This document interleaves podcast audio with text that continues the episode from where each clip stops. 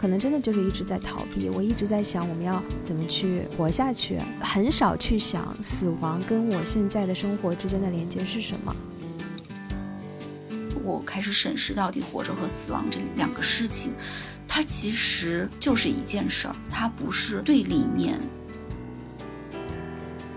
我们能体会到死亡好像并不是单纯一个人自己的事情，自己这个生命的事情，而是关乎这个人在人世间所有的生命的内容。他们其实某一世的困难卡在哪里，到了另外一世还是在经历这样的困难。啊，人真的挺累的。Hello，大家好，欢迎收听新一期的《悲观生活指南》，我是美少。大家好，我是维。今天我们邀请了我们的好朋友朵拉，也是我们的听友，来一起录制这期节目。朵拉，跟大家打声招呼吧。也麻烦你跟大家介绍一下自己吧。嗯，Hello，贝纸的朋友们，大家好，我是朵拉。和许彤导演和小燕姐的呃那一期贝纸呢，我也是作为一个热心听友参加了。今天呢，也非常高兴可以和维还有米是要一起来做这期节目。啊，我是一个媒体工作者，之前呢一直在十多年的职业生涯中一直都是做记者。今天特别欢迎朵拉，应该算是第二次来我们节目了。我们跟朵拉是通过播客这个平台认识的。像朵拉刚刚说的，朵拉跟米少已经在北京，因为跟徐彤导演的那一期节目已经见过面了。但是我跟朵拉呢，一直停留在这个网友的关系。虽然大家已经在互联网上交流过很多了，我们都还蛮慢热的。希望可以开头通过一个小小的游戏来做一个热身，然后后面我们会进入到我们这一期正式的主题。那今天我们就通过我们上一期。已经提到过的洋葱卡，抽一个问题来问朵拉来做这样的一个暖场。这里简单的给还不知道洋葱卡是什么的听友介绍一下，洋葱卡是悲观生活指南推出的一套深度问答卡牌游戏，一共包含八十二道精心设计的问题。设计这套卡牌的初衷是希望这一套卡牌游戏可以帮助玩家卸下盔甲。迅速并深入地了解自己与他人，从而建立更深入的、更高质量的人际关系。现在这套卡牌已经开始预售了，预售截止到二零二零年的八月二十二日。预售期间我们会有一个优惠的价格，并且全国包邮。感兴趣的朋友们可以通过添加“悲观生活指南”小助手的微信，加入我们的听友群，以及关注小宇宙下面的 show notes，还有我们的微博已经发布了购买的渠道。也希望已经购买洋葱卡的朋友们收到之后会喜欢这套卡牌。现在这副卡牌还在我手上，那要不我来抽一张给朵拉吧？嗯，那么我抽到的这个问题是：你觉得这个世界在变得更好还是更糟？这个问题挺好的，在这个时间节点聊这个问题特别好的一点是，嗯，我们又经历了一次疫情。二零二零年的时候，刚刚认识了新冠，我们一直在期待着这个世界变得越来越好，但是在我们的期待过程中，却发现这个病毒变异了，它变得更强大。这一次疫情期间，我刚好是在外地，然后整天真的是惶惶不可终日的感觉，又很担心自己被感染，然后又很担心回不了北京。那一刻，我是觉得我一直在期待着这个世界会变得更好，但为什么它真实的样子好像是越来越糟了？但是世界就算是越来越糟，我们还是在用自己一点点的努力去抵抗着这越来越糟的世界，仍然在盼望着它可以变好起来。朵拉刚刚说的，我有一些同感，就是如果你去年二零二零年初的时候问我这个世界是变得更好还是更糟？我可能会特别坚定地说，真的就是更糟。那个时候，新冠疫情刚刚开始，然后世界的政局也发生各种各样的变化，然后周围各种各样嘈杂的声音，都让我觉得真的是太糟糕了。但是，一年以后，疫情好像变成了一种新的常态，然后我们的生活还是那个样子，就像我们上一期聊的这种重复，甚至有点枯燥的重复。每一天都在发生，核酸检测已经不是什么新鲜的事情了，它甚至可能已经在我的定义里已经不是一个很糟糕的事情了，已经让我觉得习以为常了。你现在问我这个世界是更好还是更糟，我会觉得好像因为它。已经变成了一种常态，我对它的关注和一种很强烈的情绪已经变得越来越缓了。我现在好像不知道它是变得更好还是更糟了，我又回到了那个关注自己小生活的那个状态了。对。更好和更糟，似乎是从我们人的角度出发做的一个价值的判断和取向。也许这个世界它有它自己的规律，它在一段时间内就像熵增一样，它就会变得更乱，变成一种 chaos 的状态。等到这种混乱自己形成一个序列秩序以后，或者人适应它以后，在你看来又变成一个比较 OK 的，可以去跟它共存的一个状态。那个时候你可能觉得就还好。所以可能我们这个。更好和更糟，真的是出于我们在面对一切未知的时候，或者新发生的一些情况的时候那种不适。可能世界本身就应该是这样，或者是它如果不是新冠的话，它很有可能是别的东西。那就是我们人类有自己适应它的一种方式。对我觉得人类的适应能力是特别强的。是的，我们现在正处在一个更好的一个情况下，还是处在一个更糟的情况下？这个是我们自身周围的这种小的这种小宇宙带给我们的这种感知。它不是世界正在发生什么，而是这个世界回馈到我们自身是好还是糟？对，就是好的跟糟的可能一直都在发生，只是去年开始疫情啊，还有一些其他的事情。我们感知到了，我们看到了，它影响到了我们，我们会感受到那种糟糕的感觉。但可能糟糕的事情一直在我们的圈层以外，我们的世界以外一直在发生。生命的底色，或者是生命的终点，就是死亡。这个是我们任何人都没有办法更改的，它就是一切的结束。但是我们在从生到死的这样的一个过程中，我们做的每一点点的改，我们的行动，我们的努力，嗯，即便。是不会让这个世界更好，但是会让我们自己感受到更好。那可能这个就是我们整个从生到死的过程中感知这个世界的一种方式。所以我之前跟美诗要说过，我是一个乐观的悲观主义者。朵拉找到我们这样的一个播客，我觉得还挺有缘分的。然后之前我们在听友群里面也开展了一个大问题的活动嘛，其中就提到了关于死亡的一个话题的探讨。嗯，刚才朵拉也提到了生命的终点终将是死亡。那在这样的一个大前提下，如何面对生活？朵拉的回答也让我和维觉得特别别的好，印象特别深刻。这也是为什么我们今天邀请朵拉来跟我们录这场播客，跟朵拉再深入的探讨一。下，我们对于死亡这个议题到底怎么看，或者说在我们日常生活中如何贯穿自己对于死亡这样的一个观念和看法？虽然我已经不记得我那天在群里说什么了。当时我们在收集大问题嘛，然后大问题就做成了今天的这个洋葱卡。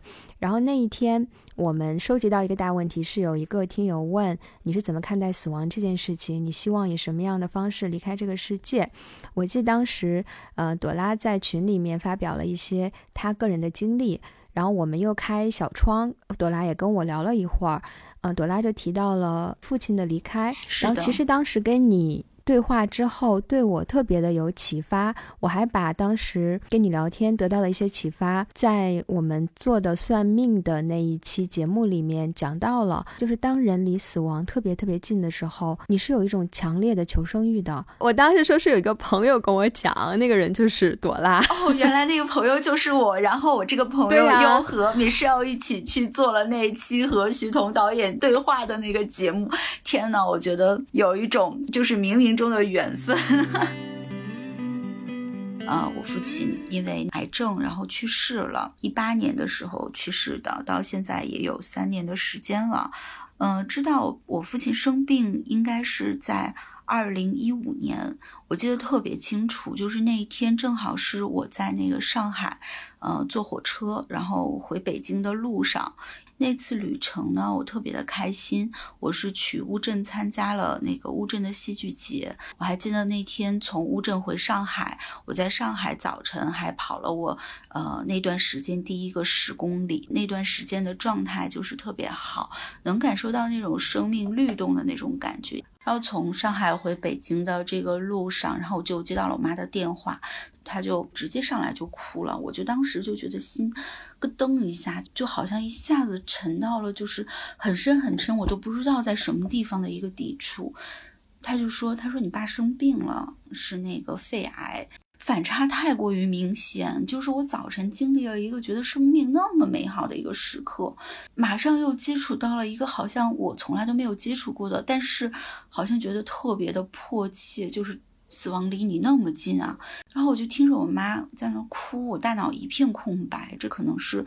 我接触到死亡的第一印象真的是不知道自己该怎么办，但是大概就过了几秒钟吧，马上就过渡到说啊，下一步应该怎么办？我现在回想，我第一次就是亲历这种亲人的死亡的这种瞬间，和马上要接下来去做一些什么事情解决这个问题，或者是去面对死亡这一个事情，中间原来仅仅就隔了两秒钟，但是我觉得我的人生好像整个就是在那两秒钟完全就不同了。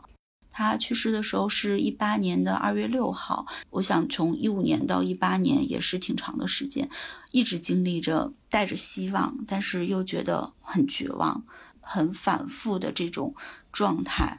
对，那在这个整个的过程中，你会不会就是不断的去想？他马上可能会失去生命，就是你有没有去想象，他如果今天已经不在了，你会怎么办？你当你想的时候，你心里是什么感觉呀？在我爸生病一直到他最终离去的这个两三年的时间里吧，我真的是特别害怕接到我妈电话。一看到他来电话了，我接电话前的一两秒钟真的是要深呼吸，然后我就特别担心是不好的消息。就是很担心会遇到那一刻。我其实，在那么漫长的一段时间里面，还是一直处在就是对这种死亡的恐惧中。我那个时候不敢想象失去他对我真正意味着什么。我只是在想，我不想让他离开，我不想让他死，我不想听到这样的一个一个事情的发生，我不想接受这件事情。而且我爸去世的那一天，就那一刻我不在他身边。结果刚回北京两天，然后我妈就打电话说不行了，说让我赶紧回去。然后我就坐火车，就结果就就真的没赶上最后的那一面。我在火车上，然后来电话说，就说说你爸已经走了。后来就一直到遗体火我亲自送着那棺材，我就摸着那个很冰冷的那个那个棺材，我就觉得这个是我和他最后一次。离得这么近，就从这一刻往后，它就是很另外的一种物质，就是灰，就是尘，不是我认识的他的样子了。像我们那个地方，就是去火化了以后，我们要把他生前的一些东西也都扔到火里烧掉。然后那天带去的呢，是他经常用的一有点像那种帆布袋子，还有我给他买的那个就是就写字用的那种针毯。就那天，就是带到带到去烧这些东西的时候，都是我送给他的这些东西。当时就把这些东西投到那个火里的时候，我就觉得我生命里面就是这一部分关于他的记忆也好，就他和我生命非常紧密连接的这一部分，就是永远就要消失了。那一刻才是我感觉到。死亡真正来临的时刻，不是说他没有呼吸了，他火化了，而是他与我生命里头有连结的这些部分，从我生命里面硬生生的剥离开，也要化为一片灰烬的时候，那一刻，我真的是痛彻心扉，真的是特别特别的难过，就感觉好像我的一部分也要随着他走了。就那一刻，我才知道，哦，原来这个就是死亡。嗯。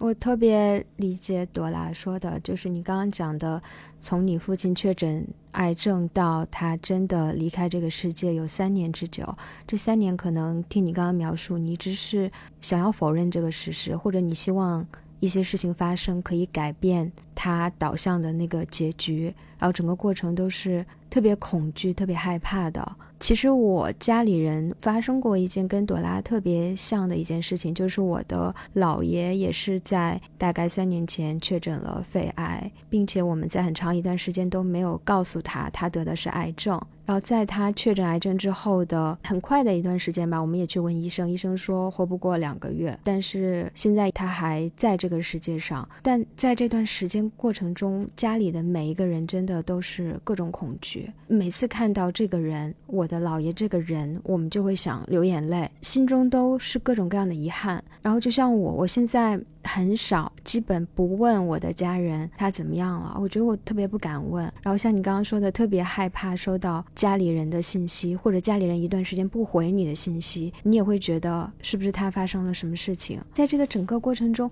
你是非常非常挣扎的。可能真的一直到他真的离开这个世界，像你讲的，他火化之后，他身上的物品也跟着一起化为了灰烬。他跟你的很多关联，就是真的很多很多各种各样的事情，让你意识到他。真的不在这个世界了，是的，你才慢慢的接受了这个事实。所以，我们接受死亡似乎也是需要一个非常痛苦、非常漫长的过程的。我们中间一定会经历很长时间去与它对抗，然后一直到最后，我们不得不接受它。对，真的就是这样的。因为之前你一直就是很担心这件事情发生，但是你又非常的明白这件事情不会因为你的担心而不发生，仿佛在对抗一个根本就没有办法改变的一个事实。也正是因为我知道他要离开我，我反而就是。更愿意离他近一点儿，更想去好好了解这个人，了解这个作为我父亲也好，作为一个人也好，想去了解他。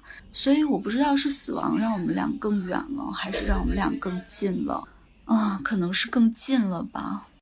对我其实很能理解朵拉刚才讲的，就是当你知道这个人可能马上就要面临死亡的时候，你们两个的关系好像会发生一些变化。那么在之前，当我们不觉得我们将要失去的时候，我们不会整天的把死亡和失去当成一个每天日常的议题去想，做任何事情都以那个为出发点来去安排。好像那个东西，如果每日出现在我们的脑海里，我们的生活中，我们日子都没有办法过了。如果能平静的心理上能舒服的过下去的一个前提，似乎是我们要做一个错误的假设。这个假设就是我们离死亡很远，或者说我们知道终点是死亡，但我们现在不要去想它。我们假设我们生命中很重要的人会陪我们很久很久，所以我们似乎在一种自欺欺人的这样的一个错误的假设之中一直在生活。其实没有做这期的时候，就像我们之前在群里讨论的，我其实没有对死亡这个话题有太多的思考。就像米歇尔刚刚说的。可能真的就是一直在逃避。我一直在想，我们要怎么去活下去，怎么去生活，生活得更好、更开心。很少去想死亡跟我现在的生活之间的连接是什么。但是仔细想一想，我们可能每天的生活当中，我们所做的每一件事情、每一种选择。我们的欲望，我们的行动，可能都是跟那个死亡的终点是密切相关的。如果那个终点不是死亡，我就不会有这么多的欲望，我就不会有这种紧迫感、焦虑感。因为我们的生命是有限的，所以我们才会做出各种各样的行为，有各种各样的情感，做各种各样的事情。所以我会觉得，我们虽然不谈它，似乎思考的过程中没有去考虑它，但是似乎我们的每分每一秒、每次呼吸的一口空气，都是。和最终的那个终点是非常非常紧密的相连的。嗯，是的，我之前也是这样觉得。接到我妈说我爸生病的那个电话之前，我一直觉得这件事情离我太远了。不仅是我的家人，他们的这种状态离我很远，就我自己的这种状态。那个时候我三十刚出头，我就觉得哇，还有大把大把的日子，我想怎么活着就怎么活着。我觉得生命太好了。那个时候你不觉得恐惧啊？你也不觉得好像其实生命它就是一个倒计时，就你每活着的每一秒都是离死亡更近的那一秒。直到我爸生病了，我好像就好像被一记闷棍给打醒了一样。我就在想，我现在是在活着，但是我不知道我哪一天突然我也生病了，然后生命就剩下屈指可数的倒计时。那我怎么去活着？那我现在的活着和我不知道这件事情完全没有有。审视，那活着是一样的吗？活着和生活着到底是不是一件事情？就后来还有一件事情，就是我妈在照顾我爸生病的这个过程中，她自己也被查出了癌症。就我是一个真的是高危家庭，我妈后来就是她发现的比较早，就做了手术，就这几年一直在复查，整个状态呢就还不错。但是即便如此，就是这种死亡对我的压迫感实在太强了。我的一个亲人已经因为这这个疾病已经离开了，然后我的另一个至亲也在受着这种疾病的威胁。我不知道我自己是不是将来也会面临着这种疾病对我整个生命的一种摧残。就是从那一刻开始，我开始审视到底活着和死亡这两个事情，它其实就是一件事儿。它不是两件事情，它不是对立面。自从有了这样的一个意识和想法，我觉得整个生命还是不同了。我会因为很多一些很细小的事情而从内心的真正的去开心、高兴，一切的开心、难过，我都尽力的去体会。虽然我现在也是每天早上起来要做事情、要工作，然后要上班，每天看似和我之前可能的那种生命是一样的。就从表象来看是完全一样的，但是我自己知道，在内在我是有意愿要让每一天过得，至少在我自己看来是有它不同的价值的。我觉得这个真的是死亡给我上的一课，非常深刻的一课。对，朵拉其实刚才讲了一个特别特别重要的一个观点，就是说，其实生命的同义词可能就是死亡。恩格斯也说过，生就意味着死。死亡可能并不是一个点、一条线，好像你跨过那个点、跨过那条线，你就是生死两隔。它其实可能是整个生命本身的一个过程。活着，我们就是每天每个细胞都在经历死亡。可能我们每一个人，嗯，所能把握的东西、依靠东西真的太少了，我们只能依靠一个概率或者是规律。就比如说，人的寿命一般是八十岁，那我们。就好像有这样的一个想法和假设，就说。啊，我爸妈可能能活到七八十岁，我可能能活到七八十岁，所以我在这样的一个前提之下去安排我的人生。比如说，我三十岁结婚，三十五岁生孩子，六十岁退休，然后享受再享受十几二十年的退休生活。但当我们这样的一个前提和一个规划遭到死神来把你整个的计划去打乱的时候，你就受不了了，你就觉得怎么会这样？但其实你这个概率和规律都是一个非常非常线性的一个总结。世界可能就像我们播客刚开始讲的，它就是一个不断从混乱到有秩序，再到一个混乱的过程。它可能随时都会出现一个所谓的黑天鹅事件，或者是概率外事件，也许就发生在你身上。所以，我们每次都是在用一些看似可靠，但其实非常不可靠，跟这个世界本身混乱的规律相悖的一个前提假设下去生存的。朵拉刚才也提到了，就是说，因为自己至亲的离开，教会了你很多东西，或者说给你点醒了你生命中的某一部分，让你意识到，我好像应该怎么样能动的去安排我的生命，怎么去活，从死亡出发想我怎么活才没有遗憾。嗯，但是我觉得其实怎么活都会有遗憾。对，是这样的。我们比如说有很多时候就类似于这种遗愿清单啊，比如说还有几天生命，哎，你都要去做什么做什么做什么。其实不管你做什么，就是总会有遗憾，就生命本身就是一个遗憾，充满了遗憾的过程。所以我其实，在想，当一个人离死亡特别近的时候，究竟是感觉到遗憾的这个成分大，还是说真的就是对于那种未知的恐惧是更大的？就那种恐惧，还会不会让这个人真的是还有精力去回想我这一生的遗憾？这个可能就跟你是否相信存在死后的世界可能有一点关系。我觉得很多宗教信仰让一个人不那么畏惧死亡，可能他就是相信，OK，我过了这个点，我要到另外的一个世界里面，或者是我就成为了另外一种形式的存在。天哪，我觉得这样好累啊。对，但如果说你相信的是你进入天堂，你觉得可以获得修行好的话，对，你可以获得一种解脱啦。你反而好像不是做人的这种疲惫了。对你可能反而是那种敞开怀抱去迎接另外一种可能性了。但是我相信大部分普通人可能在面对死亡的时候，就像你刚才 提到的，面对一种巨大的虚空，这个时候你真的是没有办法撒手人寰，觉得想要抓住这个世界。哎，我倒是有一个经历，就是其实我有一次去参加了一个，就是几个小团体，我们一起在一起，就是像这种深度聊天一样的这种活动。嗯，它是叫丰盈人生，其实是通过你自己和外界的一些关系，然后看你有没有活出自己的这样这样的一个活动。它这个活动有一个环节快结束的时候啊，它让你就是进入一种冥想的状态，呃，就是让你就安静的在那儿待着，让你就想象这就是你马上就要。死的那一刻，就是让你充分的体会那一刻你到底在想什么。就是他给你营造出了那种，嗯，你马上就要离开人世的那样的一个场景。就是那个场景里面你在想什么？其实我那一刻就是。也可能是真正没有把自己真的想的，就是马上要死，还是觉得这是一个游戏，觉得很难，我觉得很难，太难了，就是很难，就是因为你确定就是你下一刻肯定不会遭遇地震啊，或者这种突发，然后让你去想象，但是呢，那一刻我就在想，我能想什么呢？其实脑海里是一片空白，我现在就要死了，我想什么呢？我就想了想我的家人，然后想了想，好像挺开心的时刻，觉得哎挺好的，然后就人家就说好，时间到，就感觉好像我也没想啥，然后我就死了。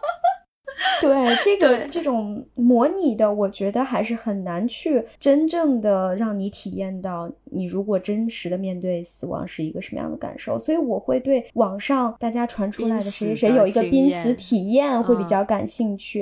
因为我今天还看了一个文章，他们说其实人在濒死的时候，你的感觉、你的知觉是持续高度敏感的状态。比如说一个阿兹海默症的病人，他在比如说死之前，他可能意识都是混乱的。但是当他死亡那一刻，他可能突然就一下子就清醒了，甚至他们还会有一种躯体的分离感，也就是说，好像感觉自己的那种意识和灵魂从自己非常孱弱的那个身体里面在往出飞，就是离开自己的躯体了。这些时刻应该都是很短的，是吗？比如就几秒钟。所以我觉得非常的神奇。我自己是在做手术的时候，当然这个肯定不是濒死体验啦，就是被全麻，然后也不算是全麻，就让你睡着。那个。医生就在给我胳膊的那个血管里面打那个麻药，就是那个让你睡着那个药。他说：“我先数五下，你就会睡着。”因为我有两次这样的经验，所以我非常知道被放倒以后会是什么感觉。所以在第二次的时候，我就比较专注。当他数的时候，我就在想象，如果这五秒就是我活的最后五秒，我会是什么感觉？但那个时候，我好像就是在无限的去想要去跟那个晕过去的那个状态去靠近，就是好像你的注意力完全就放在了你要死了。你其实是在不断的去想死这件事情，而不是想说我生前经历了什么。这一生。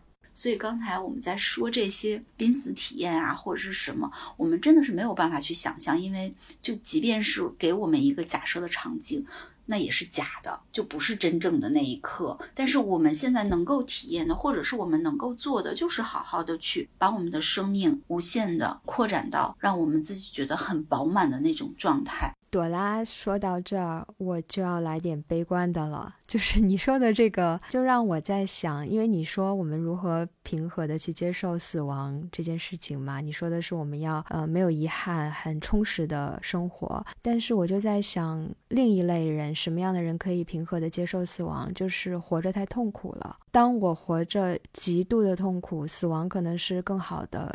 一个选择，所以我在想，这样的人是不是对他们来说，其实接受死亡是一件更好的事情？对于当下他们那个状态来说，我不知道别人，就是可能你说的这种极度痛苦的，可能像有一些，我觉得有一些抑郁症啊，就是要自杀，就是想自杀，抑郁症，他们可能会觉得就是很解脱，这是一种解脱。但是之前也跟维就是聊到，就我爸生命。特痛苦，真的是就是吃东西就要吐，然后那个骨头就是他因为可能就是化疗啊什么的，那个骨头简直就是疼到他说就是像那个蚂蚁就是在在身上爬，然后再咬他，就是嗯就每时每刻都很刻骨的那个疼，但他还是跟我说，他就是说还是活着好。就这么痛苦，对你跟我说还是还是活着好，还是想活着。所以可能就是因为他对我的这个影响太大了，就我自己的感受和理解而言，我觉得就好死不如赖活着。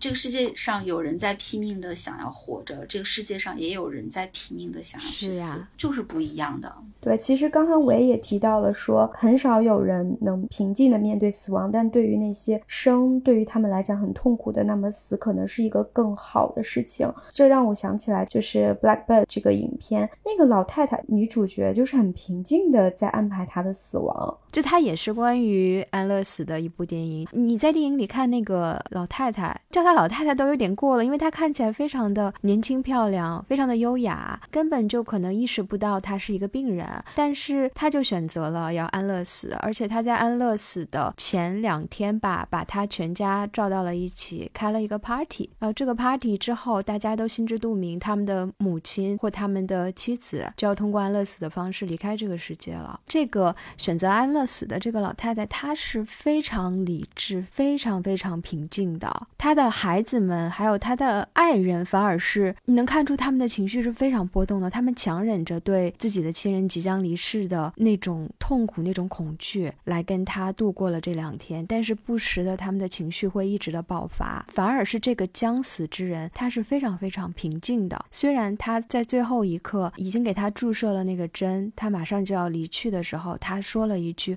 我感觉到有一些害怕。”就只是这么一句话，但其余时间他都非常的平静与冷静。看完这部片子，我就在想一个问题，就是死亡对于我们自己和对对于我们周围的亲友来说，它的意义究竟是不是一样的？如果我可以平静的接受死亡，但是我的亲友无法接受我的离去，他们究竟是希望我多活在这个世界上，去完成更多的事？情不留遗憾，还是因为我的离去会对他们的生命造成这种丧失的痛苦？对。其实我跟你的感受是一样，就是感觉通过这部片子，我们能体会到死亡好像并不是单纯一个人自己的事情，自己这个生命的事情，而是关乎这个人在人世间所有的生命的内容。他爱的人，他恨的人，爱他的人，恨他的人，他没有解决的问题，别人和他还没有和解的问题等等，他平静的选择死亡，好像也是在平静的放下自己生命中那一团乱麻，反而是那周围的那些人周。为他生命中的那些人产生了特别特别 drama 的事情。他们还会觉得他自私，或者是是不是不理智？在这个漩涡中心，他反而成为了一个最平静的点。围绕他这个点，其他人在发生了各种碰撞、矛盾。因为我觉得这个是有这种文化的差异的，就是在我们中国人的就传统的这种观念里面，还是会希望自己的亲人就是尽可能长的延续他的生命。我觉得啊，这个根本的原因在于我们。害怕我们自己失去他们，而不是他们的生命自然的完结。我们其实是在乎我们自己的感受是什么样子的。我们在乎的是，我们以后再也看不到这个人了。我们可能更多的是在想象，我们失去这个人的以后，我们的孤独、我们的痛苦、我们的伤心。我们不想面对这样的一个情境，所以我们不希望就是我们很爱的那一个。人离开，对，因为我们还要活下去嘛。他们离开这个世界，就像朵拉最开始说的，好像把我的生活的一部分也带走了，而我还是要继续活在这个世界上，这是一种非常非常痛苦的感受。然后刚刚朵拉说的死亡这件事情，在我们的文化里面的一种特有的一个观点，我特别的赞同。我会觉得有的时候我们会觉得一个人你自己是不能决定自己的生和死，你都不能决定。前一阵不是有一部很红的那个电影影嘛，叫《别告诉他》，是一个美籍华人拍的，也是家里人得了癌症，但是全家人决定，就是全家人决定不告诉这个老人他得了癌症。这在西方可能是很难想象的，他自己没有权利知道自己的生命即将结束。他们希望通过所谓加双引号的善意的欺骗，让这个老人度过他愉快的生命的最后的一段。但是其实你从另一个侧面去看，可能也是没有把这个老人自己当成一个非常独立、自己有判断力的，没有尊重他的意志。就包括我前面讲的，我的家人处理这件事情也是一样的。最开始第一反应就是瞒着他，这个人的死亡真的不是他自己决定的，其他周围的人不希望他死，所以他不能死。我记得当时还跟我美国同事聊过这个问题，也是在谈别告诉他这个电影的时候，我们那个美国同事就特别不能理解，说你这个是剥夺了这个人本身他自己去安排自己最后一段生命该如何走的权利，他会知道自己想要怎么去度过最后人生的，比如说六个月、五个月这样的。Blackbird 里面他那个小女儿就说的非常的明确，那大女儿说妈妈已经准备好了，然后他就说那我还没准备好，就好像不是。你一个人说了算，你准备好了还不够，还得你周围的人、爱你的人和你爱的人得心理上也准备好了，你才能离开这个世界。所以，我们跟这个世界的连接真的是千丝万缕。我们要离开，好像是把我们的根从这个土壤上拔开，然后很多那个土壤里面的吸附的那些组织也在不断的跟你进行一种拉扯。我相信很多其实，嗯。比如说啊，就是有抑郁症的中年人，上有老下有小，他有的时候可能在考虑，真的非常痛苦，想要自杀的时候，一想到死去了以后，老人怎么办，孩子怎么办，这个家怎么办？有的时候真的是想死，但是不敢死，也不敢死，就是觉得死了以后，那他们怎么办呢？就我们到底为了谁而活？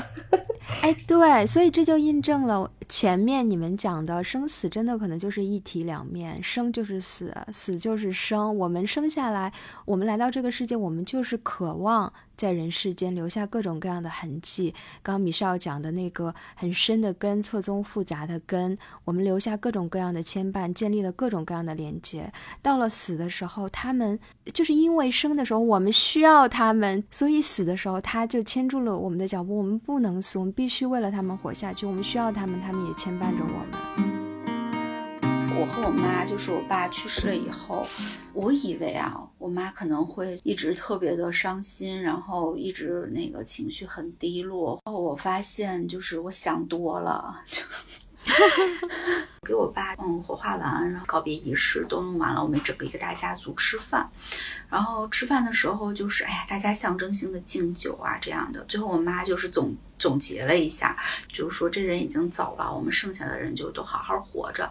后来我发现我妈就真的是好好活着，她是通过自己继续好好活着，把死亡的这件事情对自己的影响给淡化。一个人好好活着。就是对死亡的这种化解，对另一个和自己至亲的人的死亡的化解，以及去面向自己死亡的这样的一个过程。活着不是说遗忘了那些死去的人，而是把他们留在我们身上的那些印记携带着，一起在这个世界上继续的延续下去。那种对一个死去人的怀念和思念，它不是一直持续在我们生活中的。我现在才知道，我不是每时每刻都在想他的。但是，只有在这种每年，比如说他过生日啊，然后每一年过年啊，然后每一年贴春联的时候，我是非常想念他的。就是这样一个瞬间，或者这样的一个刹那，想过他，然后就继续该干嘛干嘛了。对，朵拉讲这个，其实让我意识到人的那种适应能力是会超出我们自己的想象的。在当下，不管是失去一段情感。关系，还是说失去一个挚爱的人，我们当下都是觉得天哪，这是天塌下来了，我们没有办法接受，我没有办法想象之后我们该怎么去生活。但是每一次经过这样的一个打击之后，我们发现我们自己的心理建设或自我修复能力是超出我们的想象的。是虽然和熟悉的事物告别是我们任何一个人都不太擅长的事情，都会痛苦，可是我们会进入一种新的常态，我们的身。体、我们的心理、我们的精神都会去随着这个世界客观的变化去适应它。对，我觉得是，我觉得失去是非常痛苦的，但它确实是一种新的开始。我们前面讲的人的这种非常强的适应能力，你也可以把它当成一种求生欲，因为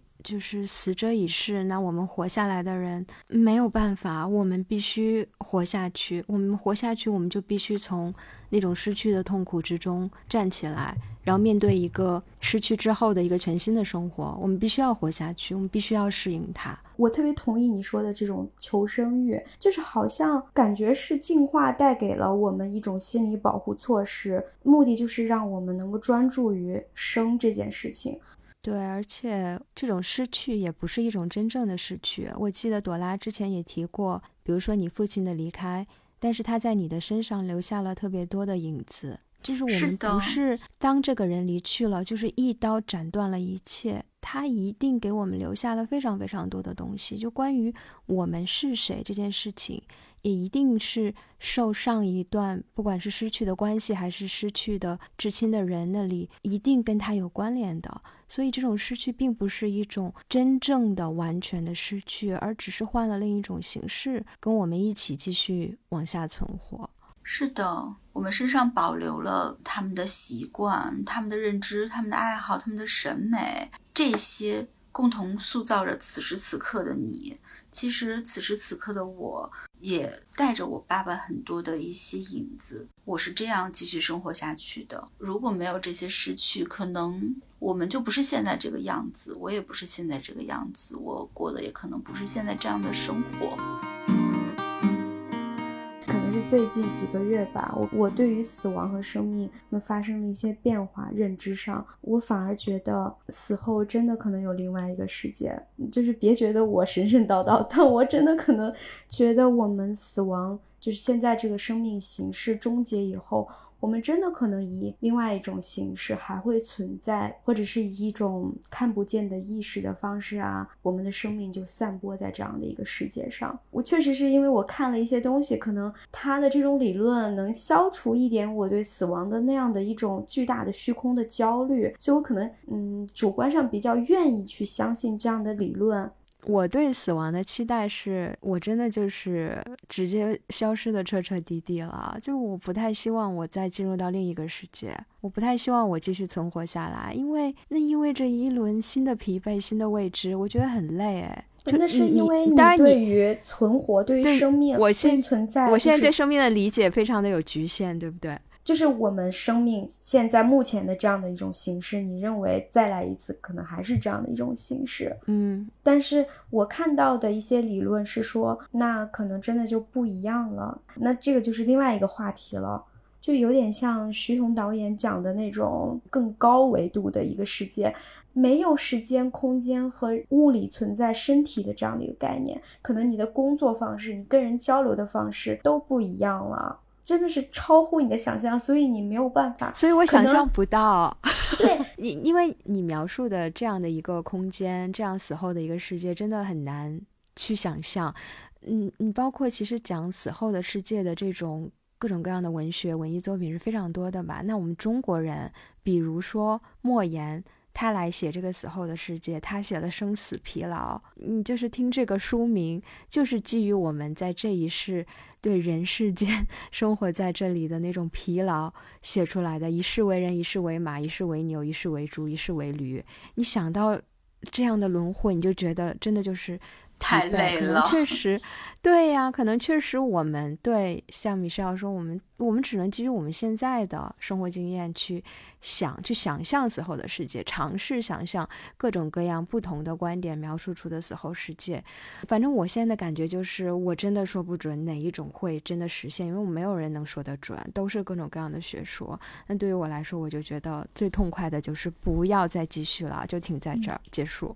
对，哎，我记得之前最早的时候，我一个特别好的朋友，他是佛教徒嘛。我跟他讲说，因为他们是信轮回嘛，我就想说，哎，我下辈子我想要当一个什么？我想当一只猫，家里养的宠着的猫，对我特别好，然后就就随便乱瞎讲嘛，或者是当一个特别有钱的，啥也不用担心的那样的尽情享受生活的一个人。然后他就说，妈呀，你还想经历一次啊？多痛苦啊！就是在佛教理论里面，修佛的人他是要脱离轮回。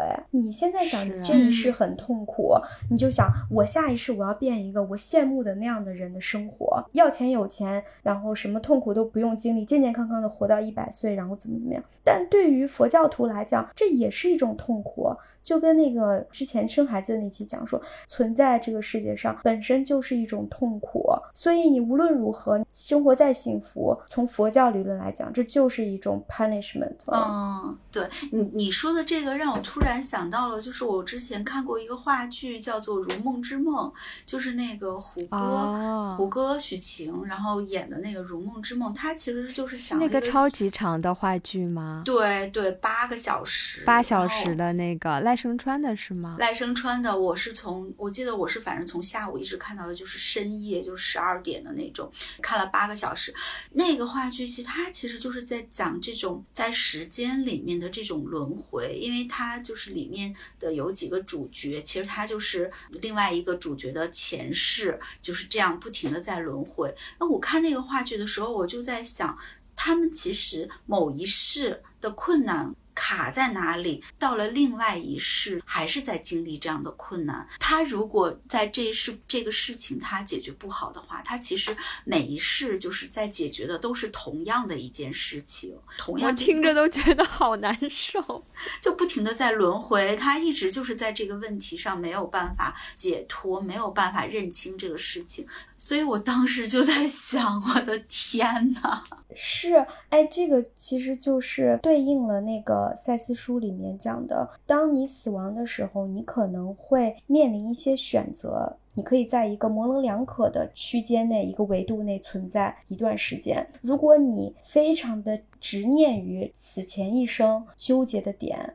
想要去改变它，想要去修正它，你想要去在这个点上去做一个更好的人，或者说你想要下一个下一世变成一个 better version 或者怎么样，你就会一直想着这个事情，所以你的意识会指导你进入下一次轮回，然后也许你还会经历同样的事情。因为你在选择的那个时间段，你不停的在想，我上一辈子什么事情没做好，我下一辈子一定要把这个遗憾给补上。但如果说你真的放下了这个东西，你真的让你的意识从一个限制里面解脱出来，那么可能你就会面临无限的可能性了。你想做的事情自然而然的展开了。这跟佛教理论其实也是一脉相通，就是放弃我执。对对对，不要执念，就不要执念于这些遗憾，就过去了，就让它过。去吧，就我也别修正了，就像刚才维说的，就一切都停止吧，就这样吧。不知道你们两个有没有这样的体会？就有时候我自己一个人特别安静，然后眼睛睁着，自己发呆的时候，我会觉得我突然不认识自己了。我不知道美少奥是谁，然后为什么我是我，然后我有一种灵魂出体的感觉，但是我知道我还在我的这个身体之内，只是我觉得，哎，我像面对了另外一个人，而这个人名字叫美少，就我有一种两个我出现了，一个我在看着或者是在审视另外一个我。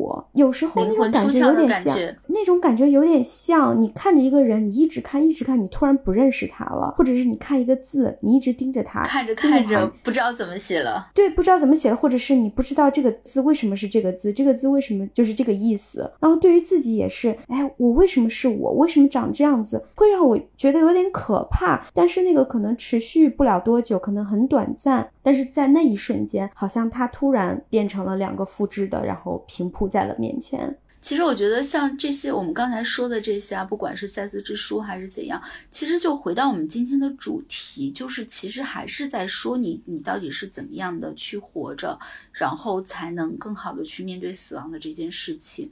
其实像赛斯他说的这种理论，就是在我看来，其实还是你有觉察的活着，而不是混沌的活着。就是你，你得有这样的一个能够让你灵魂出窍的这样的一个灵魂，就是你得有这种意识。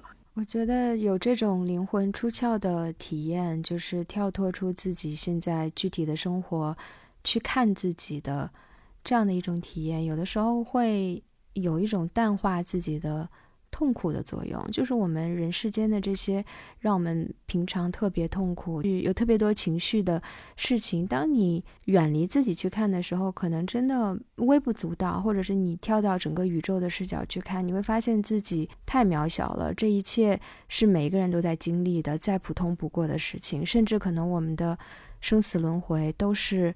特别渺小，对宇宙来说就是一瞬间的事情。所以有的时候偶尔这样去看的话，似乎你会淡化一些。特别痛苦，或者是所谓的我值的事情。但是呢，像我们前面讲的，人之所以为人，我们必须要活在这个世界上，我们又必须投身到这些非常具体的生活当中。如果我们离这种具体的生活太远了，我们也会感觉到一种特别巨大的虚无。我们活的可能也特别的痛苦吧？啊，人真的挺累的。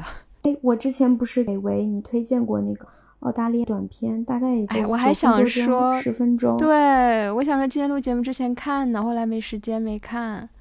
对，就是你刚才讲的，虽然我们希望能够呃时而的跳出我们具体生活的细节，然后一个更高维度审视我们的生命，也许那个时候我们会看开很多，我们不会再过多的纠结。但是很多时候你过于的超脱，其实是将所有的具体的事情去虚无主义了，就采取了一种虚无主义的态度，会给人一种面对生命，其实具体的生命采取了一种更冷漠的态度。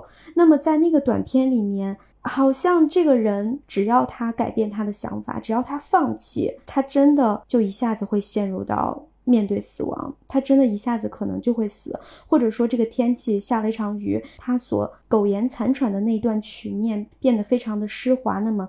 也游不了他，他就一下子就会滑向深渊，面临死亡。但是在他存活的那短暂的几分钟里面，他是不断的在挣扎，他不断的在去往上支撑着自己的生命，即使身上全都烂了，流流着血，但他依然在坚持，他依然不敢一下子自主的。选择跳入那个深渊，那个一片漆黑不见底的深渊。我认为那个深渊其实可能就是一种我们未知的，或者是来世，或者是没有来世，就是永永远远的再也不存在了。我们真的就是没有办法面对，即使活着在那个曲面上有多么的挣扎，多么的痛苦。就挣扎本身就是活着，就是我们活着就是为了挣扎。唉。这期要不要以一个比较欢乐的什么来结束一下？你你现在还能转回欢乐吗？这个我感觉我们已经已经说到就是很那个说，哎，活着，哎，就这么活吧，反正都都要挣扎，我们就挣扎。如果真的，如果真的明天，或者是下个月，或者是两个月之后。你就是要面临死亡，咱们就最后以一个非常世俗的问题来结束这个播客，那就是你有什么未尽的心愿，有什么类似于 bucket list 需要完成？哦，我特别怕这种问题，我觉得很可怕，因为我觉得我我就说，我觉得特别理想的死法就是让我突然死，不要给我两个月，真的好麻烦呀！不要让我你也是吗？我你说我什么事情没做？我有好多好多事情没做，就两个月时间，你让我做什么？我什么可能也都做不了，还不如你就。让我直接对你也不要告诉我，其实就是一个意外死亡，就瞬间就是一转头我就死了。别告诉我，嗯，对，哦，我也差不多吧。因为哎，我不是说就是哎呀就好麻烦啊，还是什么的，因为我都是一个就是时时刻刻都要准备去迎接的人啊，就就也没什么特别的想法。我每天做的事情其实就是我的我的愿望，就是我我每天我就是看书啊，健个身啊，然后吃点好吃的呀，然后见见朋友啊，这不都是我的愿望吗？我觉得我每天都在实现，就是我期待的这种愿望。我觉得就这样就挺好的，就没什么特。别的那种，哎，有一个什么特别宏大的一个一个目标，我要干嘛干嘛？没有。其实我觉得人生或者是我们的愿望都是这种很细碎、很细碎的。我也不希望有俩月，就是我觉得就两天都不要了，就算了。对，朵拉的生活还是很精彩的，看得出来，从她的那个朋友圈什么的，我觉得朵拉真的是每天都活得非常的饱满，至少表面上来看，我觉得都蛮羡慕的。哎，我是觉得你你说就是我。比如说，我们现在哦，就告诉我就有两个月，我列出一堆 bucket list 来。比如说，啊，我想什么谈恋爱，那两个月够吗？可能谈不着个边儿。然后我又想什么冲浪，你还有两个月活了，冲浪真的那么重要吗？好像也不是。那还不如就像朵拉说的，你就是还是最后两个月还是掌握自己已经掌握的那些生活中的让你感觉到快乐幸福的事情，比如就是吃好吃的呀。你真的就剩两个月的时候，我觉得 bucket list 上那个东西，你会觉得啊，做不做无所谓吧？对的。我想冲什么浪啊？躺着不香吗？对，就是躺着。我终于可以，就是不用担忧明天的，就躺两个月。那对，就是这样。哎，那我还是想去非洲啊，什么看看老虎，想要去蹦极。原来想的想要去蹦极，现在觉得真的想想就发抖。你为什么？那你现在就可以蹦啊！你现在去。北京的那个叫什么十度就可以蹦了。我以前二十十来岁、二十来岁的时候，我啥都不怕。我坐那个巨大的过山车，特别长的过山车，我二话不说，别人都不敢，我直接第一个上。上完以后，头发乱着下来，觉得特别爽。现在我跟你说，上次在美国去那个，哎，不是迪士尼，环球迪士尼啊，哎，环环球影城的那个巨大的那个过山车，我当时心里觉得吓死了，真的是死亡离我太近。那你死亡之前还要再体验一次离死亡很近的感觉？对呀，所以我觉得 rehearsal 排练是吗？对，我觉得我还是不要了。别蹦极，别跳伞，别坐过山车了。对对对，哎，真的是一群怕死的女人。对对对，还在那讨论讨论死亡的事情呢。其实还剩两个月的生命，然后你也怕死，只想做安全的事情。对，我想要在我的。床上安静的、暖暖的，伴着音乐死去。选个好歌吧。我想到一个我可能想做的事情，就是 真的，你就是你想体验一下极度最最乐啊！这段可能不能播。好，你把话题转回去，前面那段都得掐了。然后希望有关部门不要盯上我们，我们只是脑子里想想。对对，我们不是真的要付诸实践。OK，嗯，那我也不知道怎么结束，你来结束吧。你们俩太逗了，你们俩平时都是这么录节目的是吗？哎呀，你说我们说说前面说这些乱七八糟的，人家唱歌都要唱向天再借五百年，你说我们都不想借。我真的还想再活五百年，对，对，你看看人家，你唱完就结尾了，来吧，一人唱一大合唱，我真的还想再活 五百年。哎呦我的妈呀，原来这是一个 happy ending。正经一点，给大家做一个结尾吧，我们就感谢朵拉来跟我们分享这么呃私密的一段经历，然后跟我们探讨这么严肃的话题。嗯，因为这段经历，其实我也很少就是在和身边的人提及。我觉得，嗯，这次交流对我来说也是重新梳理了我整个和这种亲密的人的一种分别的这种过程。然后刚才我聊这一段的这种过程中。嗯，我觉得我的心情似乎没有我想象中，因为我之前想象过，哎呀，今天要聊这期话题，我会不会就是很难过，然后整个心情会起伏很大，我会不会哭？但是哎，都没有。我觉得，嗯，真的在我们重新再回到这样的一段过程的。嗯，时候反而能够很好的、平静的去面对它，也许这也是死亡给我的另外的一种启对，就是生命是一场有终点的旅行。嗯，我们坐着生命的这辆车，至于自己下车以后这辆车将去向哪里，那还在这辆车上的人。对于下车的人将要去向哪里，可能我们都只能是一种想象，也只能思考那么一下下。思考完了以后，我们还是会专注于我们当前的这样的旅行。今天的这次讨论可能起到的一个意义或作用，可能就是说，我们可以时不时的去想一想，死亡如何指导我们的生活。最终落脚点还是说，我们如何好好的去活着。对，我觉得今天是一个开始吧，因为之前确实非常少去思考这个问题，所以像你们说的，真的是通过今天作为一个开始，然后往后的生活里，我们也可以不时的去去思考这个问题：死亡跟我们现在的生活之间的关系是什么？我们要如何带着这个问题去生活？好，好呀，那今天就录到这儿。